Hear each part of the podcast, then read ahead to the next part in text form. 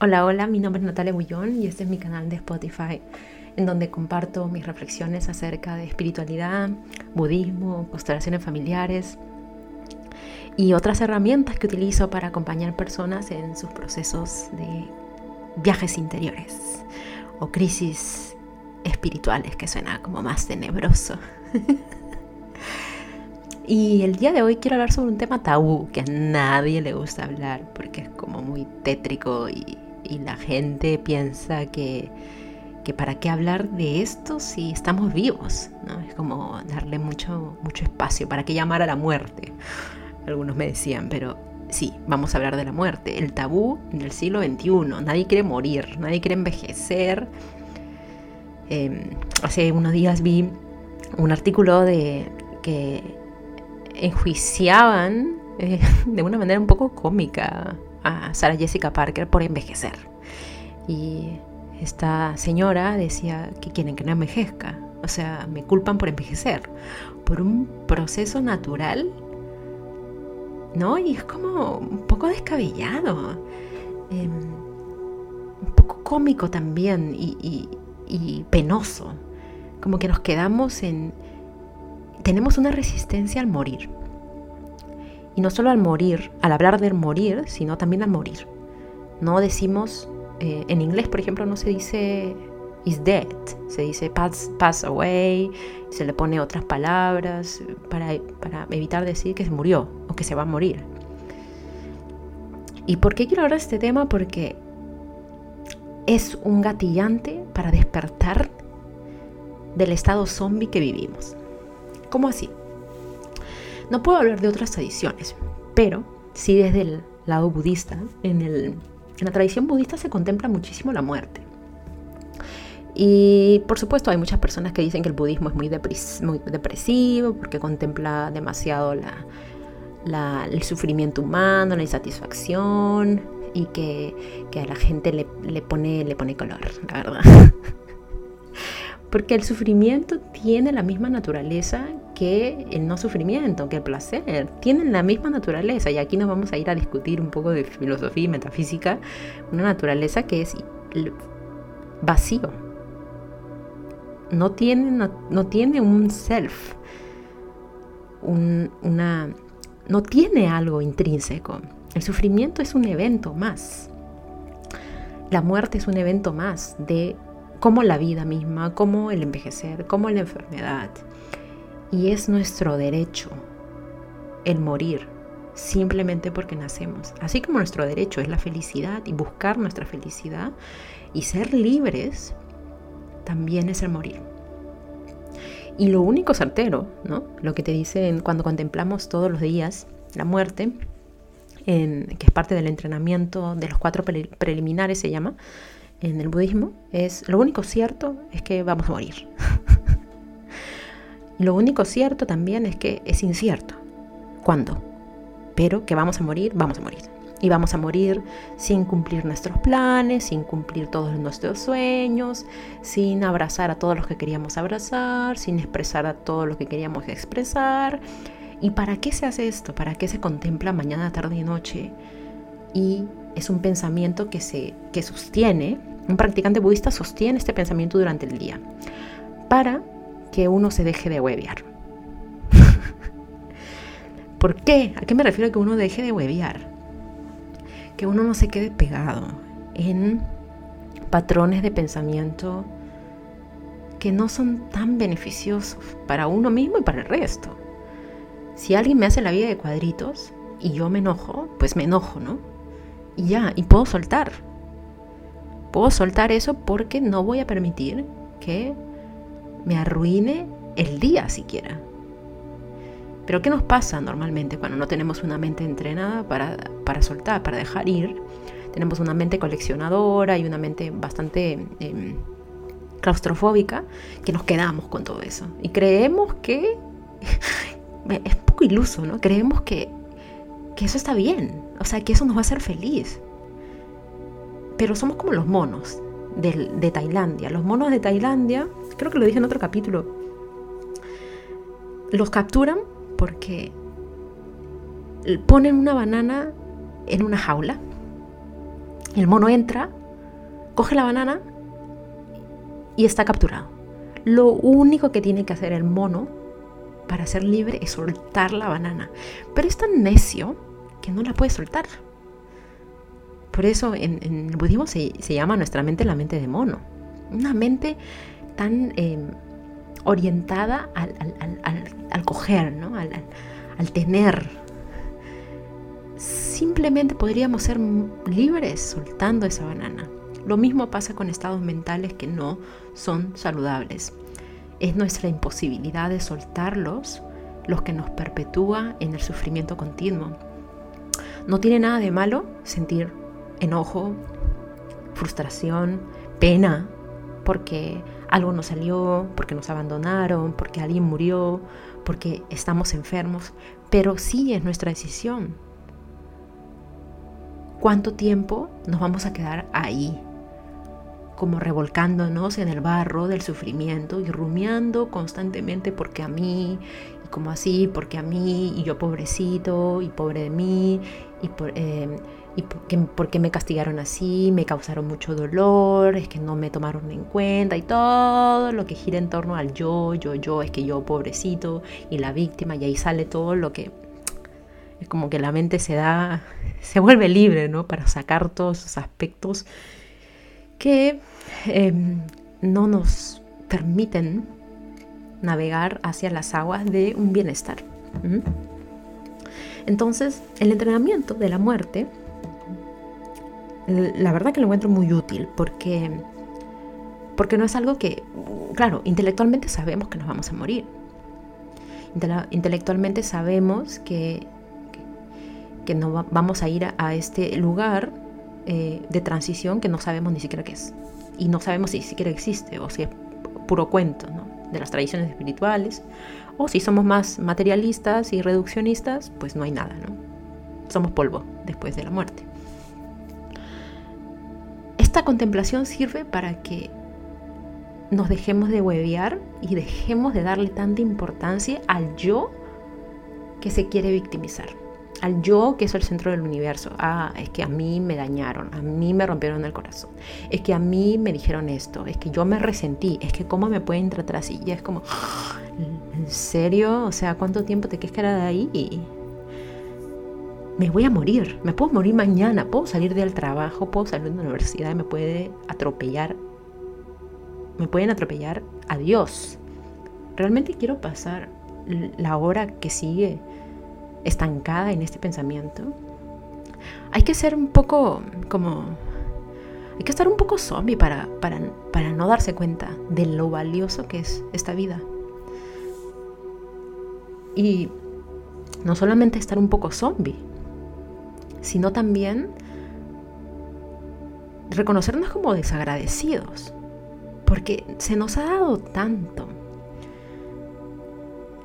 Y empezando por la oportunidad de estar vivos, por la oportunidad de estar saludables, aún así no tengamos una salud 100%, de respirar, de tener un trabajo, de poder acompañar a otros, de tener amistades, aunque sean uno o dos, dos, personas, de tener a nuestros padres.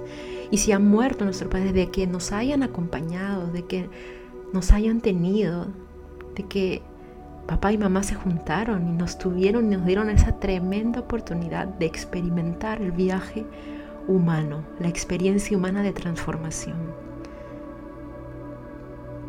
La conciencia de la muerte nos permite estar más conscientes de la vida, de traernos al momento presente.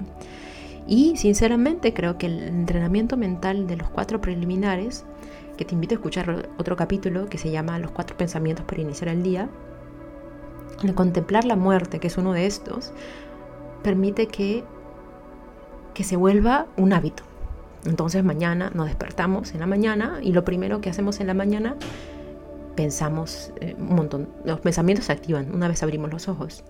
Pero si anclamos este pensamiento en la mañana, automáticamente va a salir el agradecimiento si lo contemplamos y lo sostenemos durante el día, existe una levedad de ser también, para quedarnos en estos estados mentales que ni siquiera nos los lo tienen que despertar otros, lo despertamos nosotros mismos, porque el bus se atrasó, porque no lo sé, porque Perú perdió el, partido, porque no notaron el penal, porque em, se me acabó el detergente y, está lloviendo y no voy a poder ir al supermercado, no lo sé. Cualquier razón es perfecta para ponerme, para sacarme del, del estado de gratitud, ¿no? Pero la contemplación de la muerte permite voltear esa tortilla.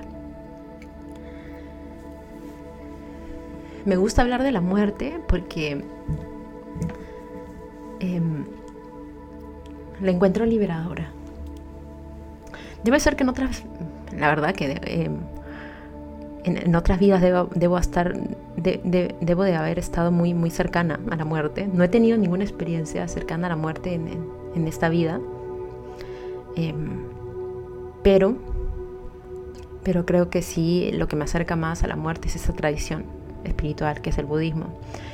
Y me acordaba de, de un videito que estaba viendo de Minyo Rinpoche hoy día, donde decía, cada vez que nos acercamos a la meditación, cada vez que, eh, estamos contemplando oh, nuestros estados mentales, como la impermanencia de ellos, en meditación, una meditación tradicional, no guiada, no, no de visualización, nos damos el, el permiso de morir. Parece que este viaje humano es el de morir constantemente. Así como decía Joseph Campbell, el viaje del héroe, ¿no? la experiencia del morir en micromuertes antes de la gran muerte. Y las relaciono también con las experiencias transpersonales, espirituales, que producen, producen un tremendo cambio y transformación en la idea del yo. Parece que esta cercanía a la muerte es una revelación de ver con urgencia que esta vida es preciada y que tenemos el deber de despertar y cultivar nuestras potencialidades.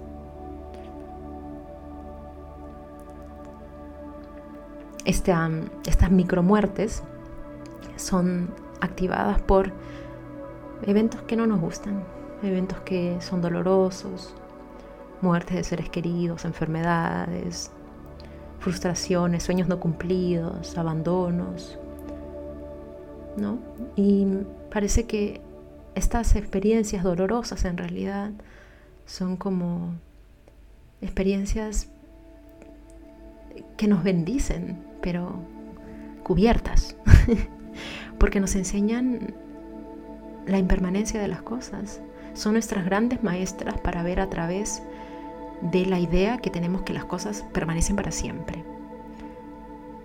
Si tenemos un poquito los ojos abiertos, podemos darnos cuenta a través de estas experiencias dolorosas e incómodas y que, y que a nadie le gusta, by the way, que detrás de estas experiencias de dolor tenemos la posibilidad de despertar. Del sueño, que creemos que las cosas no cambian, que las cosas tienen que ser así. De la permanencia. Despertamos a la realidad absoluta, de la impermanencia, que todo cambia. Y solamente porque, porque todo es incierto, todo es posible. Entonces el mundo de posibilidades es infinito. Somos nosotros los que nos quedamos pegados en que en esta idea de que no va a ocurrir, que es imposible, que no se puede, porque el mundo es un mantel infinito de posibilidades. Todos estamos constantemente muriendo y naciendo. ¿Y estos procesos qué significa? Que vamos a transitar millones de emociones, millones de pensamientos, y, la idea no es volverse un robot. La gente piensa que cuando uno pues, medita y está en un camino espiritual, es como que ya casi que se iluminó y está flotando en una nube, tipo Goku. Nada más falso. Em, uno se vuelve más humano. Uno transita la humanidad. ¿Qué es ser humano? Ser humano es sentir, simplemente. Llorar, reír, sentir el placer de una caricia, de un beso, cantar, ser libre, sin anclar tanto en el qué dirán, qué pensarán, porque esa persona está constantemente transformando sus estados no tan saludables, entonces cada vez hace menos daño a los demás. Siempre hacemos daño, pero hacemos un poquito, cuando uno ya está como viajando en las aguas interiores, uno comienza a, darse cuenta que la verdad que hace un montón de daño y quiere cometer menos daño. el autoconocimiento es, es equivalente al ser libre. No a, ser un robot ni a ser una roca que no siente y que, no, y que está zen todo el tiempo y que no le pasa nada y que siempre está feliz. No. No sé quién le Es como vibrar alto, ¿no? me parece ridículo lo que sale vibrar alto. Bueno, no sé qué vibra, no sé qué significa vibrar alto. Bueno, no, no, no, no, no, no puedo decir nada al respecto porque, porque creo que se sigue perpetuando esta idea de que es alto y que es bajo. El ser humano es, es una gama infinita de colores. Y la libertad pasa por transitar todas. Pero la libertad aquí es yo elijo cuánto quedarme en ellas, pero me permito evitarlas todas. La muerte nos permite ser un poco más libres, reírnos un poco más de nosotros, que no somos tan importantes. La verdad no somos tan importantes y también creo que vivimos en una sociedad que le rinde tanto culto al yo y es como, no, ¿cómo me van a decir eso? Me tienen que tratar bien, aprendan por favor a tratar a los demás, cuida tus palabras. Bueno, eso le corresponde a cada uno, ¿no? cada uno tiene la responsabilidad de hacerse cargo de sus propios actos. Pero si uno practicara este mantra, no soy tan importante, viviría más feliz. Porque lo que llega y lo que aparentemente a uno le hace daño, no le haría tanto daño, entraría por un oído y se saldría por el otro. No somos tan importantes. La muerte nos permite también sintonizar con, con la humanidad, porque, porque causa definitivamente dolor la despedida, el desencuentro. Quien dice que no, no sé, es una persona que no, lamentablemente, tiene que ir, a, supongo, a verse porque no, no puede sentir. la muerte, la muerte, los procesos de muerte son gatillantes de despertares. Y nos permite sintonizar con la humanidad porque todos pasamos por esto. Y como nos vemos a nosotros mismos en, este dolor, en esta insatisfacción, esta miseria interior, con el corazón roto, también podemos sintonizar y empatizar con nosotros en ese mismo dolor. Y es como decir, estamos en el mismo barco del sufrimiento y para todos los que me conocen siempre hablo, siempre digo lo mismo. Estamos como en el, bote de náufragos, en, los mares del samsara, que es en los mares del sufrimiento, todos juntos. Todos estamos sufriendo igual, en diferentes niveles, en diferentes áreas de nuestra vida. Entonces, en vez de seguir amplificando esa separación entre tú y yo, la gente que no me cae y la gente que me cae, que me parece bastante ridículo, es como, no, ¿sabes qué? Todos estamos en el mismo barco. El, corazón se hace más ancho, más compasivo, porque la empatía es la semilla de la compasión. Y hay más ligereza, más sentido del humor. Cuando hay más ligereza, eso quiere decir que la importancia, la autoimportancia se ha reducido. Una persona que está tan centrada en sí misma no puede ver otra cosa, no hay energía para otra cosa, solamente en su propio ombligo. cuando esa autoimportancia, con este mantra no soy tan importante, se vuelve más relevante, la persona es como, bueno, no importo tanto, la verdad. Me van a romper el corazón. Bueno, que me rompan porque nunca se va a romper. La verdad siempre me repongo. La verdad siempre salgo adelante. Y uno va plin, plin, plin, saltando, ¿no? Como aventurándose a la vida y a sus nuevas, a sus nuevas aventuras. La muerte es un gran recordatorio, que gracias a ella la vida existe. La vida, las nuevas oportunidades, las nuevas experiencias. Pregúntate tú, ¿cómo quiero vivir mi vida? Cargando una mochila pesada de todo lo que, de todas mis frustraciones y resentimientos y amarguras, o quiero bajar el equipaje, aligerar el equipaje. No sé tú, pero yo no quiero perder mucho tiempo. Quiero vivir la vida a concho. Porque lo vale, porque hay mucho que hacer hay mucho por compartir, hay mucho para desplegar, cada uno tiene sus talentos, hay mucho para disfrutar, hay mucho para servir. Despertarme ¿no? con esa sensación, ya, y ahora, ¿cómo puedo ayudar? ¿Qué puedo hacer para ayudar a los demás?